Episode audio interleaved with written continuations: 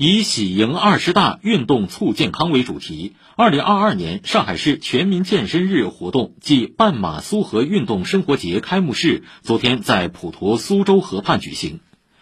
明天是我国第十四个全民健身日，申城当天将有近四百处公共体育场馆、市民球场、市民健身房、市民游泳池、体质监测站等公共体育设施向市民免费开放。同时，上海从八月六号到十四号期间开展内容丰富、小型多样的全民健身活动。昨天开幕式上，奥运冠军、城市业余联赛志愿者钟天使宣读倡议书，向市民发出全民健身号召。副市长陈群宣布活动开幕。